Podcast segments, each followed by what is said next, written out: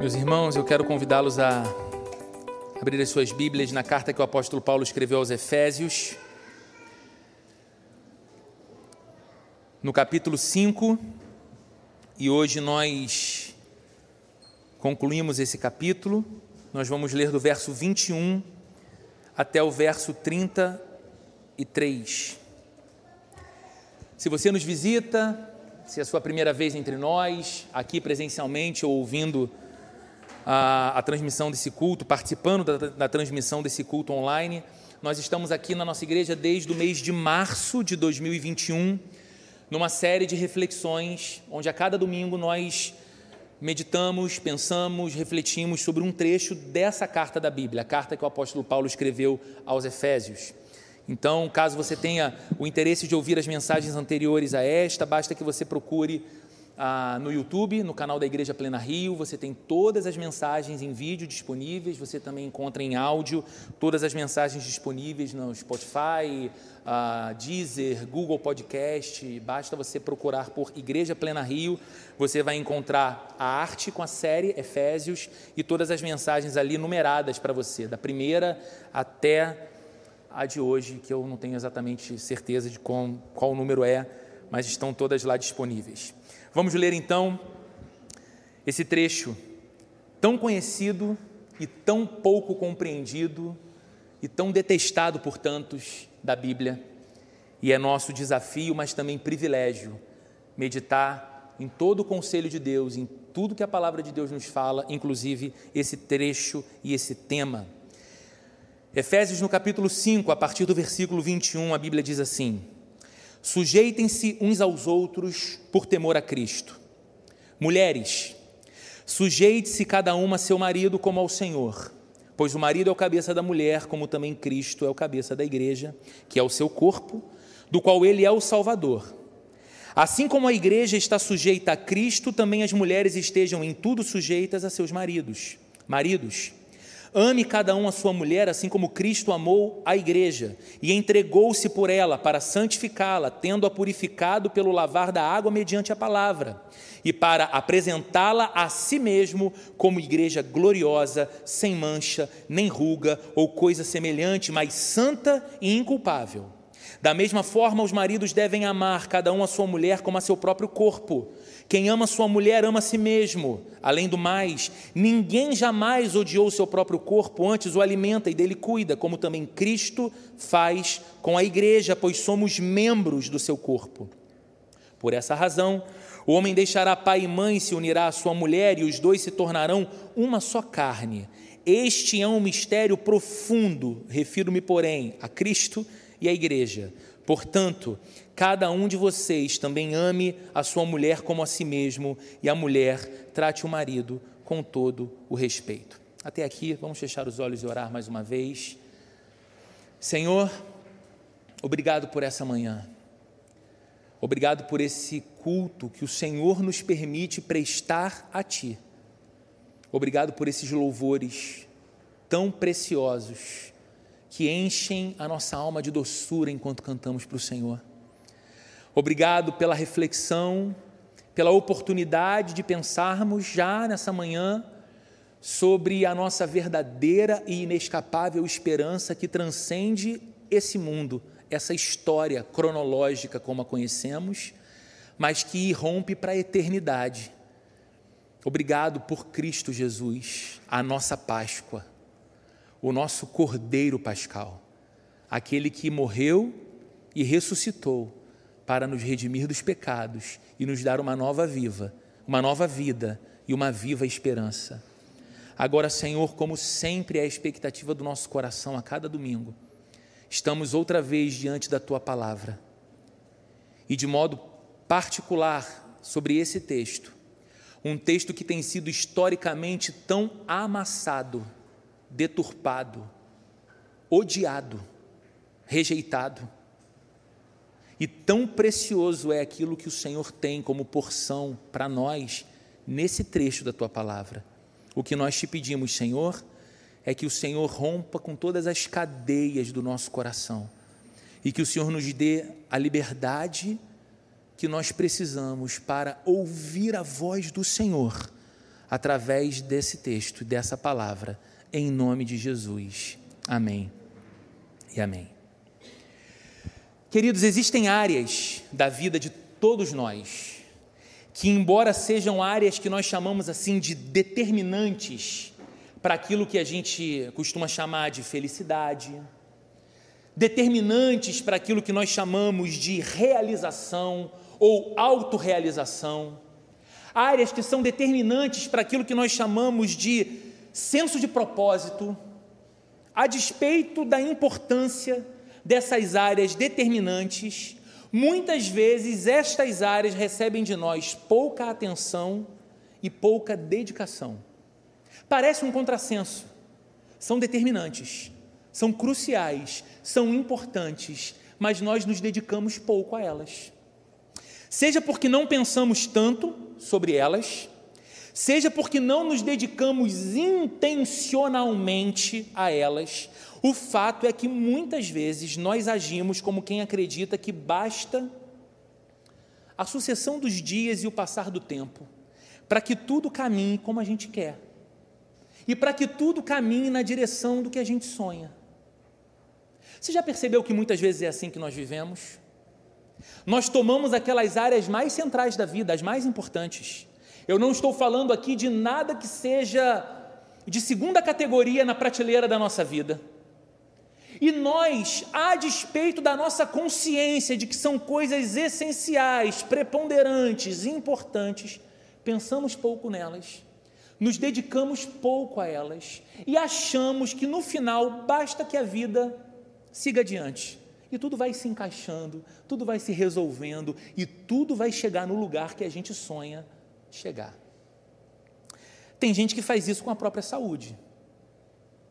Na época em que nós vivemos, não há ninguém que se diga desinformado o bastante para não saber que o sedentarismo é um perigo, que nós devemos ter algum tipo de contato com uma atividade física regular para o bem da nossa saúde, que nós precisamos ter um certo cuidado com a forma como a gente se alimenta, porque a gente vive e morre pela boca. Todo mundo ouve isso, todo mundo sabe disso.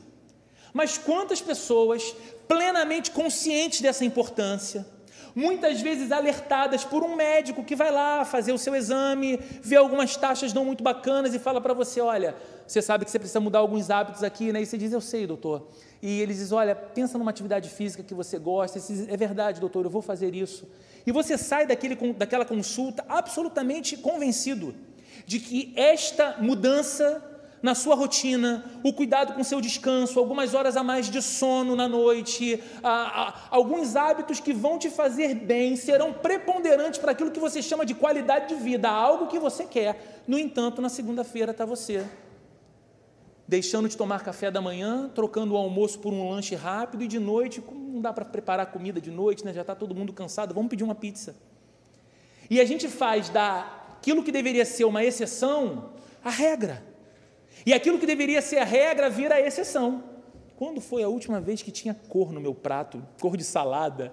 Né? Quando foi a última vez que eu coloquei um tênis e fui dar uma caminhada para transpirar um pouco mais? E você começa a falar: se isso é tão importante, por que eu faço tão pouco? Há os que fazem isso com a sua vida profissional.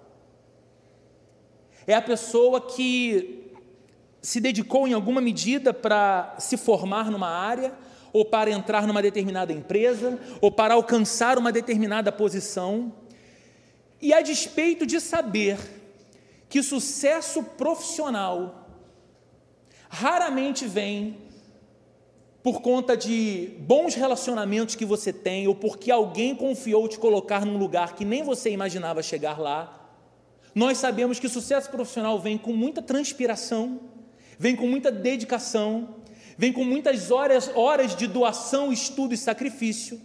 A pessoa plenamente consciente disso assume, a despeito dessa consciência, uma postura de fazer sempre, diariamente, o mínimo necessário para manter-se onde está e não o máximo que pode, para crescer mais, entregar mais, ser o melhor que pode. Alguém que se contenta com a média, alguém que se contenta com a mediocridade. Mas você conversa com esse profissional, ele diz que ele quer prosperar, Ele diz que ele quer oferecer melhores condições de qualidade e conforto para sua família. Ele diz que quer ser reconhecido pelo seu bom trabalho, mas as suas escolhas diárias não são intencionais nessa direção.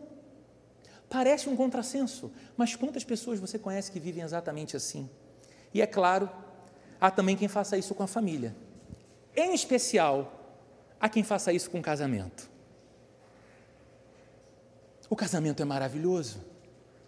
Ele foi esperado, teve uma festa, houve uma celebração, muitos amigos, muitos convidados, muitos familiares, a certeza de que estavam unindo-se em casamento dois corações apaixonados, dois amantes, que tomaram tolamente a estúpida decisão de deixar, na filosofia Zeca Pagodinho, deixa a vida me levar, de deixar que apenas a sucessão dos dias faça com que algo de bom se dê naquele casamento. Se empenharam tanto por uma festa. Gente, eu já celebrei muitos casamentos, como pastor. E eu pude celebrar alguns casamentos impressionantes em termos de festa de você chegar no lugar, olhar para a decoração e falar: Uau! E você vê o serviço da festa e você falar: Uau! E tem uma banda contratada para fazer a música do casamento, para tocar duas, três músicas. E você fala: Uau! E no final você só pensa assim: Ainda bem que não sou eu que estou pagando por isso, mas alguém está sangrando muito por isso. E você conversa, e eu sempre procurei ter muitos encontros com os noivos antes de um casamento. Não para que tenham um curso de noivos, eu não faço curso de noivos, mas eu acredito em discipulado. Eu acredito que a gente precisa sentar e pensar a vida tendo Jesus como centro, e pensar o casamento que vai ser celebrado, tendo Jesus como centro. E qual não era a minha surpresa? Muitas e muitas e muitas vezes nas conversas pré-casamento.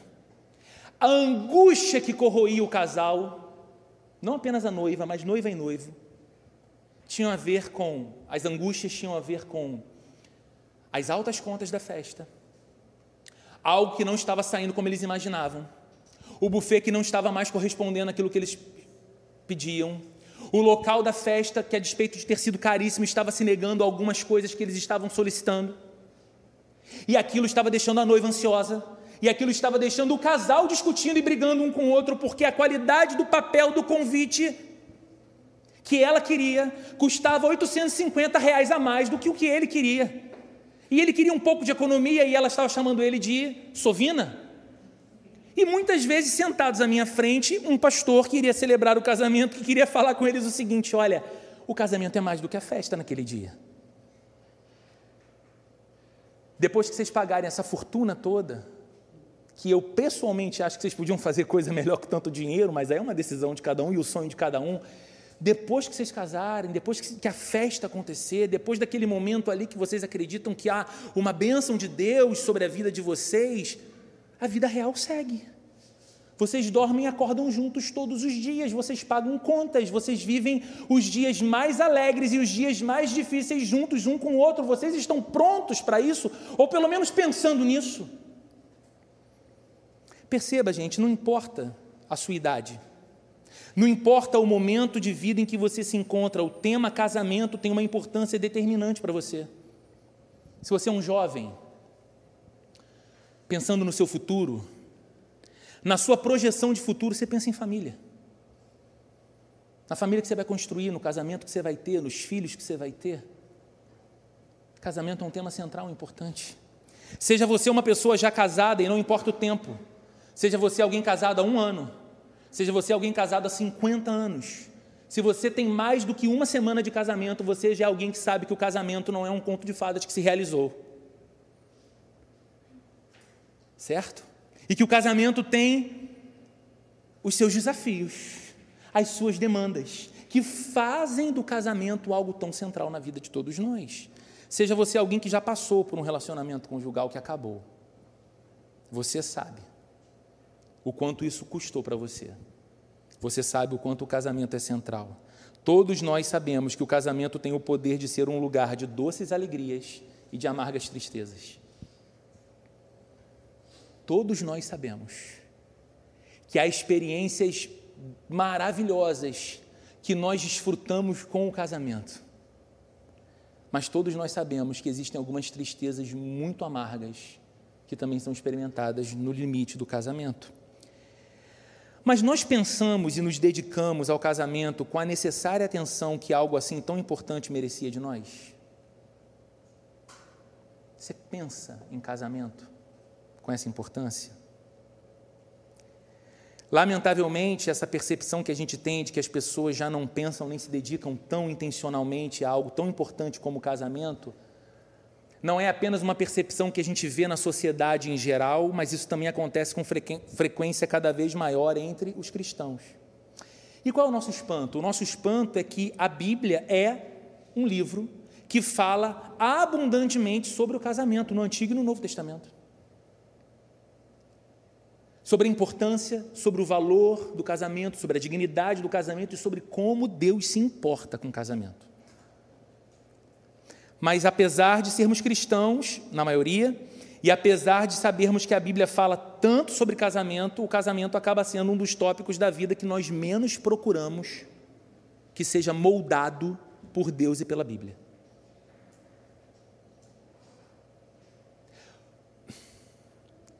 Por que, que a gente faz encontro de casais aqui na igreja a cada dois meses? Por que, que a gente prepara retiro de casais? Acredite, quando a gente divulga um retiro como esse, talvez você não tenha ideia do trabalho que dá organizar algo assim. Muito trabalho. Porque é caro.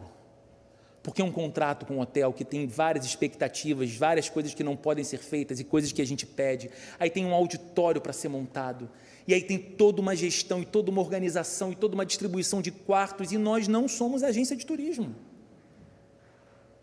Não é o lazer pelo lazer, não é o pacote da viagem pelo pacote da viagem, é realizar algo assim pela profunda consciência de que Deus se importa com casamentos. E se nós não ensinarmos a igreja, as pessoas, os casais, a pensarem intencionalmente em seus casamentos e a investirem intencionalmente nos seus casamentos, nós veremos casamentos lamentáveis,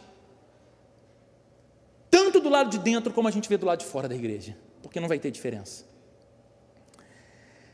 Não vai ter diferença. Nós estamos aqui há mais de um ano considerando as palavras do apóstolo Paulo nessa carta aos Efésios.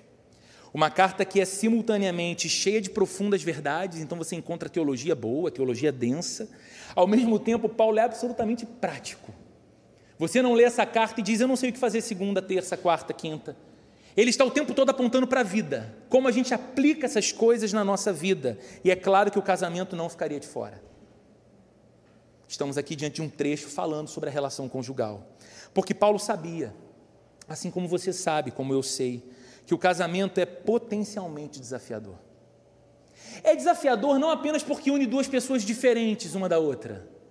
É desafiador porque, pela cosmovisão cristã, nós sabemos que o casamento é a união entre dois pecadores, potencialmente egoístas, potencialmente ensimesmados, potencialmente interessados em seus próprios interesses privados e particulares, entrando numa relação cheio de altas expectativas sobre o outro e aquilo que o outro entregará para ele, mas talvez com não tantas expectativas de entregar de si mesmo ao outro. O casamento é desafiador nesse sentido. Então, Paulo se dedica aqui a nos ensinar o caminho para que esse relacionamento seja aquilo que Deus idealizou para ele. Porque o primeiro casamento celebrado na história humana foi celebrado pelo próprio Deus ao unir Adão e Eva. Deus está nesse negócio de casamento, Deus está nesse negócio de família, Deus se importa com essa relação. Mas por favor, olhe com atenção para como que começa o texto que vai tratar sobre a relação de marido e esposa e sobre os deveres de cada um na relação. O texto não começa no verso 22 dizendo mulheres, o texto começa no verso 21, dizendo: sujeitem-se uns aos outros por temor a Cristo. Nós vimos aqui na semana passada que Paulo estava encorajando os crentes da cidade de Éfeso para que eles buscassem se encher do Espírito Santo. Não sei se você lembra disso, se você estava aqui ou se você ouviu a mensagem. Mas todos os versos anteriores a esse 21 trazem essa descrição de Paulo dizendo: Olha, não se embriaguem com vinho, mas deixem se encher do Espírito. E aí ele fala quais são as consequências práticas de uma vida que busca essa plenitude do Espírito Santo. Ele fala de comunhão, ele diz: olha, falem entre vocês com salmos e, e hinos espirituais. Que vocês sejam pessoas que a, a, edificam uns aos outros pelas palavras, se importam uns com os outros e cuidam uns dos outros através das palavras que dirigem uns aos outros. E ele diz que uma outra consequência prática dessa vida plena do Espírito Santo é a adoração, porque ele fala cantando e louvando a Deus de todo o coração. Ele diz que uma vida plena do Espírito é uma vida de alguém que tem o coração aquecido por Deus e pela presença de Deus e tem uma profunda consciência de que se encontra diante dessa presença bendita e é, e é então um adorador, é então uma adoradora. E ele fala também sobre a gratidão, dando em tudo graças a Deus Pai por Jesus Cristo. O coração cheio do Espírito é o coração de alguém que não pode deixar de reconhecer as bênçãos e o cuidado e o agir providencial de Deus em sua vida. Ele é alguém grato. Ela é uma pessoa grata. Mas observe que há um outro resultado prático na vida de quem está buscando encher-se do Espírito. Esse resultado é a submissão ou o serviço. Submeter-se aqui no sentido de que eu coloco a minha vida não no alto de uma plataforma, mas no chão, nivelado onde você também se encontra, e o meu coração está disponível ao seu coração, e a minha vida está à disposição da sua vida. Eu posso te servir. Humildemente eu posso te servir. Um dos principais sinais de uma vida preenchida pelo Espírito Santo é a capacidade de viver o que Paulo está dizendo nesse verso 21. Servir uns aos outros, sujeitar-se um ao outro por temor a Cristo. É a renúncia do orgulho. É abrir mão daquele individualismo egoísta que leva a pessoa a pensar apenas em si e tornar essa pessoa agora alguém que deseja servir ao próximo, servir aos outros com humildade, por temor a Cristo. Essa postura submissa que me faz honrar valorizar e priorizar o outro se dá, de acordo com a Bíblia, pelo poder do Espírito Santo, apenas pelo poder do Espírito Santo. Essa humildade não pode crescer em mim apenas porque alguém, através de um discurso muito convincente, conseguiu mover o meu coração a sair de uma certa altivez e me tornar alguém mais humilde. Essa é uma obra do próprio Espírito Santo, segundo a Bíblia. Então, entenda algo que é essencial para a compreensão de tudo que eu tenho para dizer aqui hoje para você sobre casamento.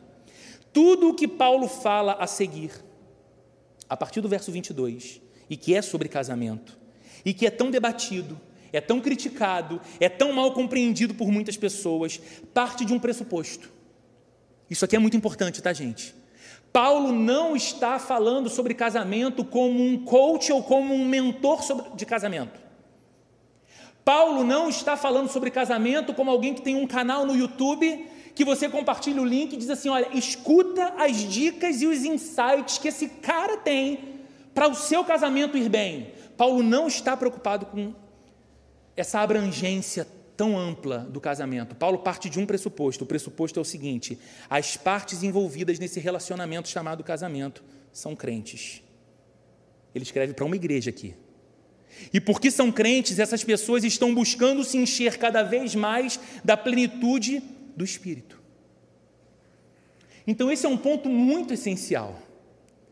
Porque você vai entender casamento à maneira de Deus quando o seu coração estiver à disposição de Deus, dizendo: Senhor, eu sou um crente, eu sou alguém que creio em Ti, eu sou alguém que busca a vida do Senhor na minha vida, a plenitude dessa vida espiritual em mim. Então, sim, eu quero crescer e aprender com aquilo que a Tua palavra tem a dizer sobre todos os aspectos da minha vida, inclusive sobre o meu casamento. Perceba como que logo após falar de vida cheia do Espírito Santo, Paulo se volta para falar de casamento. O que, que, ele nos diz com isso? Ele nos mostra que existe uma estreita ligação entre união conjugal e vida espiritual. Que o casamento é muito mais do que apenas o encontro de almas gêmeas. que o casamento é muito mais do que a, a relação boa, suave, entre duas pessoas que se respeitam, que se curtem, que namoram uma com a outra, mas que apoiam uma outra e que encontram mais coisas boas do que ruins na relação e por isso continuam. Não. A Bíblia está dizendo que o casamento é uma experiência espiritual também. E que casamento está sendo descrito aqui nesse texto? Não é a união de duas pessoas carentes. Não é a união de duas pessoas inseguras acerca do próprio valor que têm, ou do propósito da vida, e que tão, são tão inseguras e tão desorientadas nesse sentido que tentam encontrar a sua importância uma no braço da outra. Paulo não está falando desse tipo de gente casando. Paulo parte do princípio de que, sendo seus leitores cristãos, eles já resolveram as grandes questões da vida: quem eu sou? De onde eu vim? Para onde eu vou?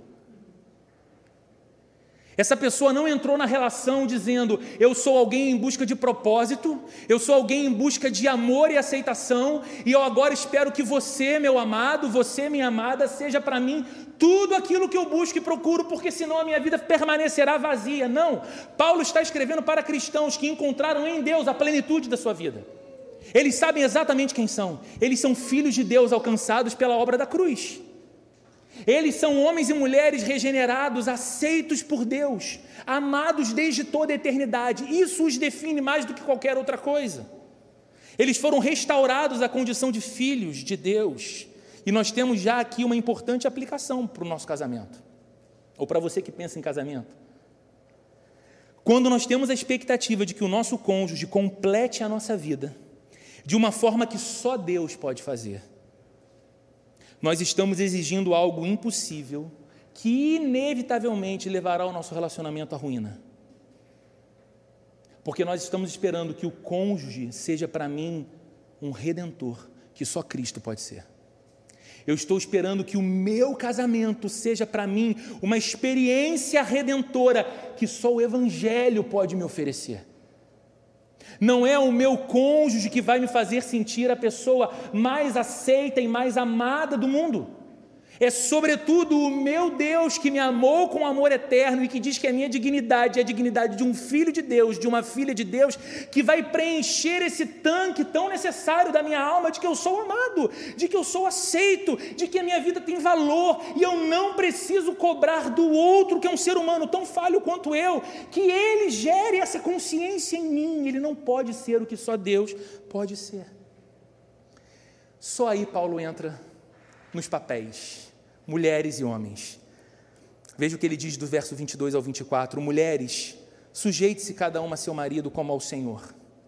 Pois o marido é o cabeça da mulher, como também Cristo é o cabeça da igreja, que é o seu corpo, do qual ele é o Salvador. Assim como a igreja está sujeita a Cristo, também as mulheres estejam em tudo sujeitas a seu marido. E aí tanta gente diz assim: Paulo estava indo tão bem até o verso 21. Paulo estava mandando tão bem, tudo fazia tanto sentido. E aí ele vem agora com esse trecho, e aí algumas pessoas dizem, mostrando todo o machismo dele, e todo o machismo da Bíblia, e todo o fato de que a mulher não tem lugar nem voz, e mostrando, como diz muitas pessoas, como dizem muitas pessoas na sociedade, que o cristianismo é retrógrado e atrasado nesse sentido, porque vivendo em pleno século 21, uma mulher tão independente, tão profissional, tão liberta, precisa lidar com esse tipo de conselho e orientação bíblica que, desculpe, não é aplicável. Quantas pessoas falam isso? Pensam exatamente assim? Eu já ouvi uma vez de uma pessoa muito querida dizendo o seguinte: Pastor, eu amo a Bíblia, mas tem alguns trechos que eu gostaria de cortar e jogar fora. Acho engraçado, eu amo a Bíblia, mas tem alguns textos que eu gostaria de cortar e jogar fora. Poucos trechos da Bíblia são tão odiados e tão mal compreendidos como esse. E quando você confunde, em nome de uma interpretação errada de um texto, o cristianismo como algo retrógrado, atrasado, machista ou coisa do tipo, você parece dar uma total declaração do seu desconhecimento do que é a fé cristã. Ser cristão é lembrar que você serve, serve e segue ao Cristo que, ao ressuscitar, como o Fernando disse aqui hoje para a gente, ao terceiro dia, não apareceu primeiro aos seus discípulos, homens. Não apareceu primeiro às autoridades ou aos soldados que vigiavam o seu túmulo. Ele aparece primeiro para uma mulher. Conscientemente sabendo que mulher, naquela cultura da Palestina do primeiro século, do judaísmo daqueles dias, mulher não tinha voz nem no tribunal. O testemunho de uma mulher não era um testemunho válido. Então, se o cristianismo fosse uma estratégia humanamente pensada como um movimento de adesão, você não planejaria contar uma história falsa de um Cristo que na verdade não ressuscitou, mas você quer criar um mito para criar uma nova religião e manipular. Você não criaria uma história dizendo que esse Messias, ao ressuscitar, apareceu primeiro para mulheres. Porque sabia que sabia-se que o testemunho de uma mulher não tinha validade. Ele faz isso para mostrar a dignidade e o valor da mulher. Ele fez isso tantas vezes quando deu destaque para as irmãs Maria e Marta. Ele fez isso em outra ocasião, quando uma outra Maria derrama um perfume caríssimo sobre o seu próprio corpo e o adora, e ele diz para os seus discípulos homens: O que esta mulher está fazendo servirá de memória, em todo o mundo se lembrará o ato que ela está fazendo por mim de adoração nessa hora e nesse momento. Jesus exaltando uma mulher. Não, Roberto, o problema não é Jesus, o problema é Paulo, machista. Essa igreja em Éfeso nasceu na casa de uma mulher chamada Lídia. Porque quando Paulo chega nessa cidade, o primeiro grupo que ouve o que ele tem a dizer é um grupo de mulheres à beira de um rio. E uma mulher abre a sua casa dizendo: A igreja pode se reunir na sala da minha casa. Paulo escreve cartas dizendo acerca de um casal, Áquila e sua companheira Priscila dizendo: me são companheiros preciosos na causa do Evangelho. Paulo escreve aos Romanos, falando de uma mulher e dizendo que ela era notável entre os apóstolos, seu nome, Júnia. Não, a Bíblia não é um texto machista que diminui o lugar da mulher. Está claro, no entanto, de acordo com essa passagem, que deve existir um funcionamento e uma hierarquia no casamento como em toda organização e instituição existe. Quando você precisa ir na escola do seu filho resolver algum problema que está acontecendo lá, você não conversa com o coleguinha da turma dele. Você conversa com a professora, com a orientadora, com a coordenadora, com a diretora, porque existe uma hierarquia. E você sabe que isso é importante para o funcionamento daquela escola. O casamento é uma instituição. E a Bíblia está dizendo que deve haver um funcionamento para ele. Contudo, o que as pessoas têm dificuldade de, de, compreender é que a hierarquia que a Bíblia indica para o casamento não tem como base a dignidade do gênero. Não é um casamento em que o homem lidera e a mulher é sujeita ao marido porque mulher é menos importante que homem. Porque o homem tem mais valor diante de Deus do que a mulher. Porque a Bíblia diz que Deus cria homem e mulher e diz que ali está a imagem a semelhança do Criador há a mesma dignidade, há o mesmo valor, mas existe um funcionamento diferente e papéis diferentes que Deus estabeleceu para marido e esposa no casamento. E a Bíblia está nos ensinando que, de acordo com a vontade de Deus, o casamento deve funcionar com a liderança amorosa, segura e inspiradora de um marido que é para sua esposa o que Jesus é para a igreja. A Bíblia está dizendo que, de acordo com a vontade de Deus, no casamento, o marido é um líder, ou como diz o texto, o trecho que lemos, um cabeça, não porque ele é mais digno, não porque ele é mais nobre, não porque ele é mais amado, mas porque Deus estabeleceu que deveria ser dessa forma, uma liderança amorosa, segura, inspiradora, que se assemelha à liderança de Jesus com a igreja que a mulher abre mão de uma postura em si mesmada, que a mulher abandona uma pretensa autossuficiência, um egoísmo, para voluntariamente ser conduzida, ser liderada, o que inclui também liderança espiritual, pelo seu marido. E a pergunta que eu faço é: você acha que a igreja é diminuída porque ela se submete à liderança de Jesus? Você acha que a igreja se torna menos forte, menos bonita e menos relevante porque ela se submete a Jesus e à liderança de Jesus? Quando você entra aqui nesse lugar, ali do lado de fora tem uma faixa bem grande, duas na verdade. Uma está escrita: Uma igreja centrada em Jesus. Você senta aqui ou fica de pé e canta com a gente canções que dizem: Jesus é o centro de tudo que há, Jesus é o centro da igreja. E quando nós cantamos essas coisas, e quando lemos essas coisas, e quando afirmamos essas coisas, a pergunta que eu te faço é: você acha que essa igreja seria melhor se ao invés de Jesus no nome da faixa ali fora estivesse Roberto, uma igreja centrada no Roberto, que o pastor Roberto é o centro de tudo que há na igreja, e que no pastor Roberto nós encontramos sabedoria suficiente para conduzir a nossa vida todos os dias? Tem gente aí fora que ama esse tipo de coisa a projeção de que é um mito, que é um pai espiritual, que tem uma cobertura espiritual sobre todas as pessoas, e o líder se torna mais importante do que Jesus. Só que isso traz feiura para a igreja. A igreja é mais forte quando mais conectada a Jesus ela está. A igreja é mais bonita quando mais, quanto mais liderada por Jesus ela é. A mesma coisa é o que Deus deseja para o nosso casamento. Deus não quer que as mulheres sejam menos livres, menos fortes, menos valorizadas, menos necessárias, mas que todas essas coisas sejam ainda mais ressaltadas quando elas se permitem moldar pelo padrão que o próprio Deus estabeleceu para que o casamento funcione e floresça. Queridos, eu sou casado. A minha mulher não é uma mochila que eu carrego para onde eu vou que me acompanha nesse aspecto. Eu não sou ou não seria 40% de quem eu sou se não fosse a vida da Sheila na minha vida. Eu não estaria aqui. Eu tenho filhos, uma menina. Eu sei os sonhos que eu tenho para o coração dela, e mais do que isso, eu sei o que Deus tem para a vida dela. Não, nós não estamos diante de um Deus que faz esse tipo de contraste e que coloca os homens como uma imagem muito mais exaltada e muito mais parecida do que quem Deus é, e as mulheres algo inferior, como alguém que necessita muito desse sujeito aqui para ter algum valor ou ter alguma dignidade. Não. Deus quer que as mulheres sejam cada vez mais fortes e cada vez mais livres. E eu, particularmente, desejo que nós vivamos não apenas numa sociedade, mas numa comunidade, numa igreja, em que as mulheres tenham cada vez mais destaque por suas competências e qualidades. Isso não tem a ver com valor de gênero.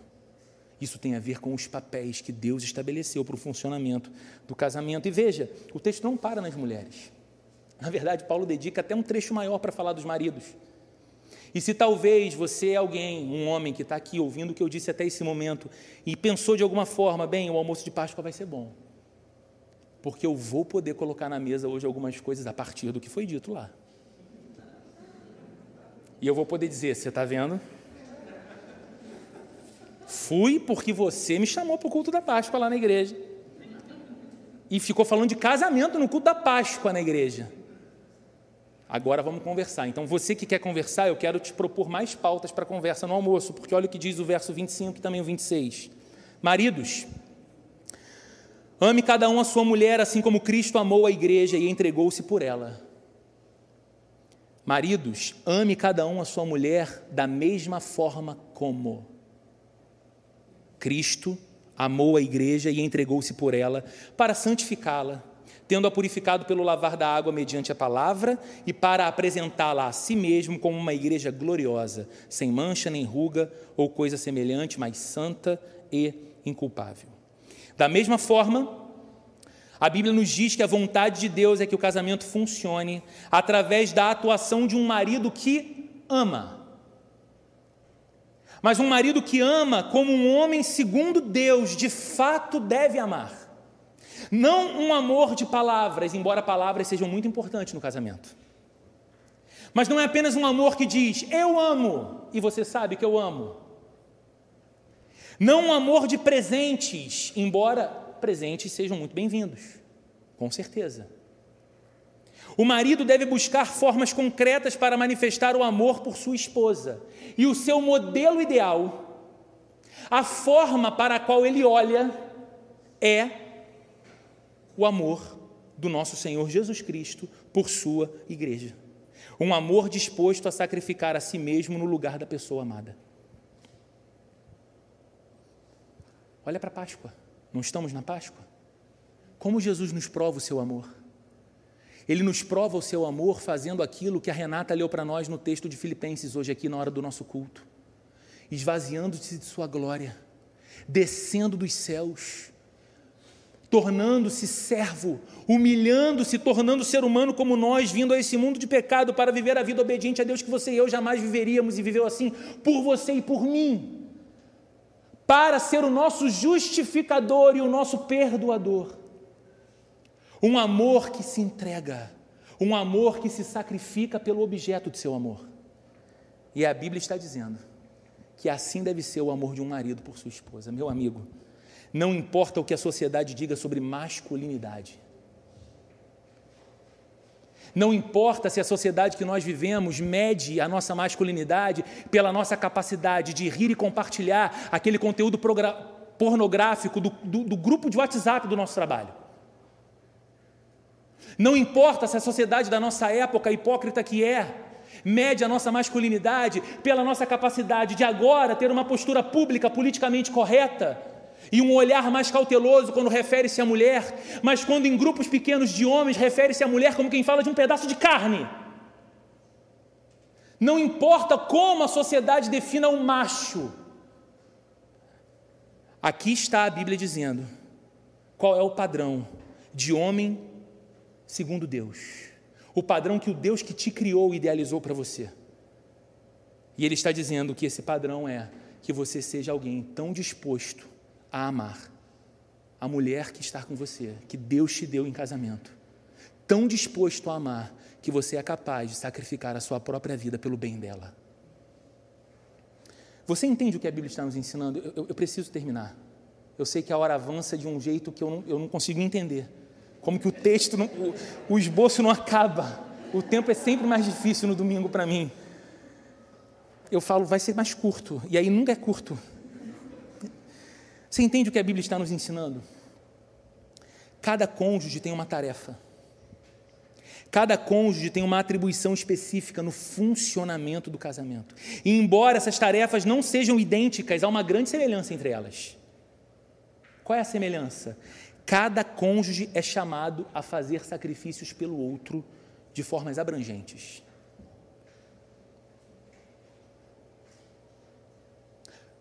Não pense você, marido, que é fácil para uma mulher bem criada, bem instruída, que sabe das suas qualidades, das suas competências, voluntariamente, por compreensão daquilo que Deus tem para a sua vida, dizer: eu quero ser liderada, inclusive espiritualmente, pelo meu marido, porque dessa forma o meu Deus designou. E eu não sou menos por causa disso.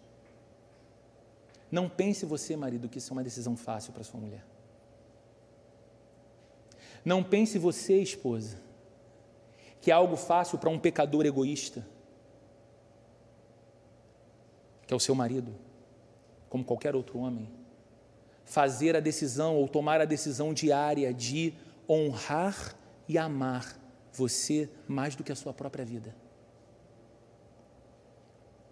São sacrifícios que são feitos um pelo outro de formas abrangentes. Seja você o marido, seja você a esposa, você não deve viver para si mesmo, mas para o seu cônjuge.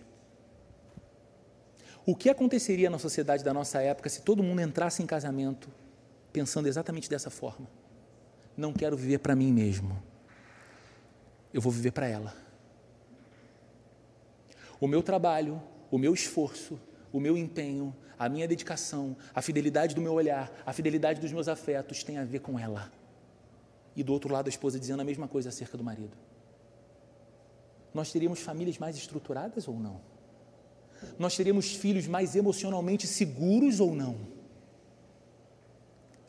Esse é o propósito mais difícil e, no entanto, o mais importante de cada um dos cônjuges no casamento. Servir um ao outro, amar um ao outro. Pulei um monte de coisa aqui e vou para a conclusão.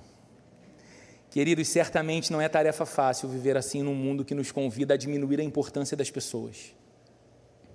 Não é tarefa fácil viver um casamento assim num mundo que nos convida a pensar exaustivamente em nós mesmos, cuidando das nossas prioridades, cuidando dos nossos interesses. Numa cultura individualista e numa cultura de relacionamentos descartáveis como a nossa, é fácil demais esperar o máximo dos outros, enquanto se está disposto a dar o mínimo de si mesmo. Eu já falei isso aqui, eu acho que eu já falei isso no retiro de casais uma vez também. Nós vivemos muito hoje pautados pela filosofia da música Oceano, do Djavan, uma música que eu amo, inclusive. Que num determinado trecho ele diz assim: Vem me fazer feliz, porque eu te amo. Você percebeu? Você já se perguntou por que, ele não cantou Vou te fazer feliz porque te amo? Ele diz o seguinte: Olha, eu já estou declarando, meu amor está declarado, agora faz a sua parte, vem me preenche, vem me faz feliz. E as pessoas entram no casamento exatamente assim, fazem as melhores viagens de lua de mel, casam-se nas melhores festas possíveis, convidam os melhores celebrantes possíveis para o casamento e acham que tudo se esgota ali, no dia do sim e esquecem que todo dia o nosso coração é desafiado outra vez a dizer sim ou a dizer não. Todo dia. Somente ao aprender a servir o cônjuge no poder do Espírito Santo, empenhando-se para encontrar e desempenhar o seu papel no funcionamento do casamento como Deus idealizou, é que você vai ter o poder para encarar os desafios do casamento, mas também colher as suas bênçãos e as suas alegrias. Como eu disse, queridos, Paulo parte de um pressuposto que eu também preciso partir: é só no poder do Espírito Santo. E Roberto, o que tudo isso tem a ver com a Páscoa? Será que tem alguma conexão com a Páscoa? Para mim, tem toda a conexão. A Páscoa que nós celebramos hoje tem um lugar central em tudo que a gente está considerando aqui, porque faça essa pergunta: Como é possível mudar?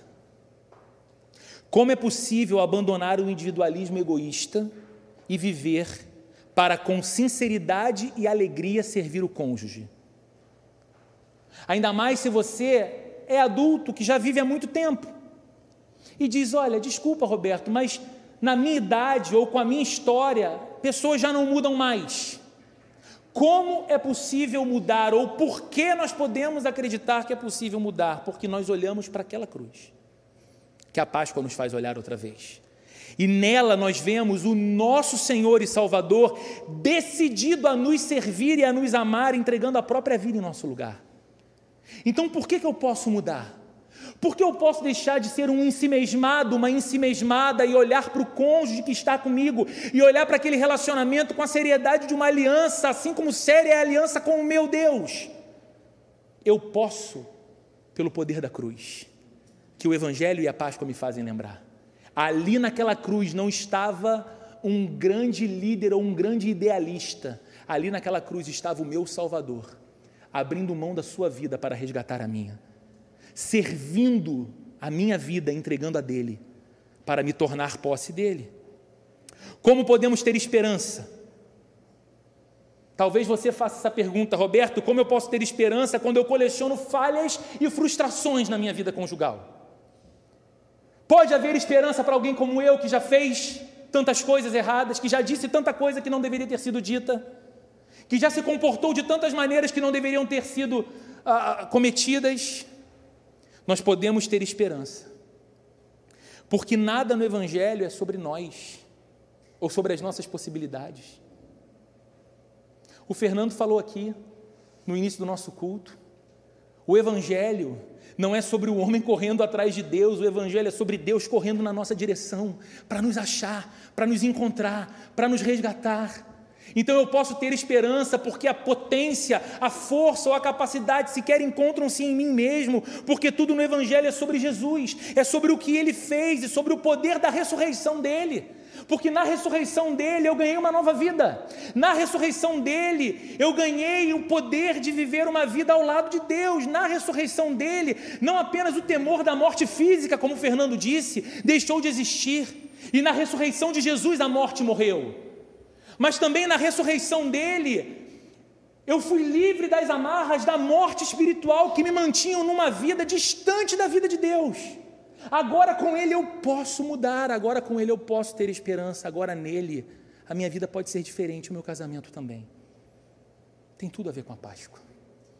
E eu queria muito que nós orássemos nesse momento, pedindo a Deus a graça de nós vivermos uma vida cristã na integralidade que a Bíblia nos aponta, o que indica o que fala de família, o que fala de casamento também.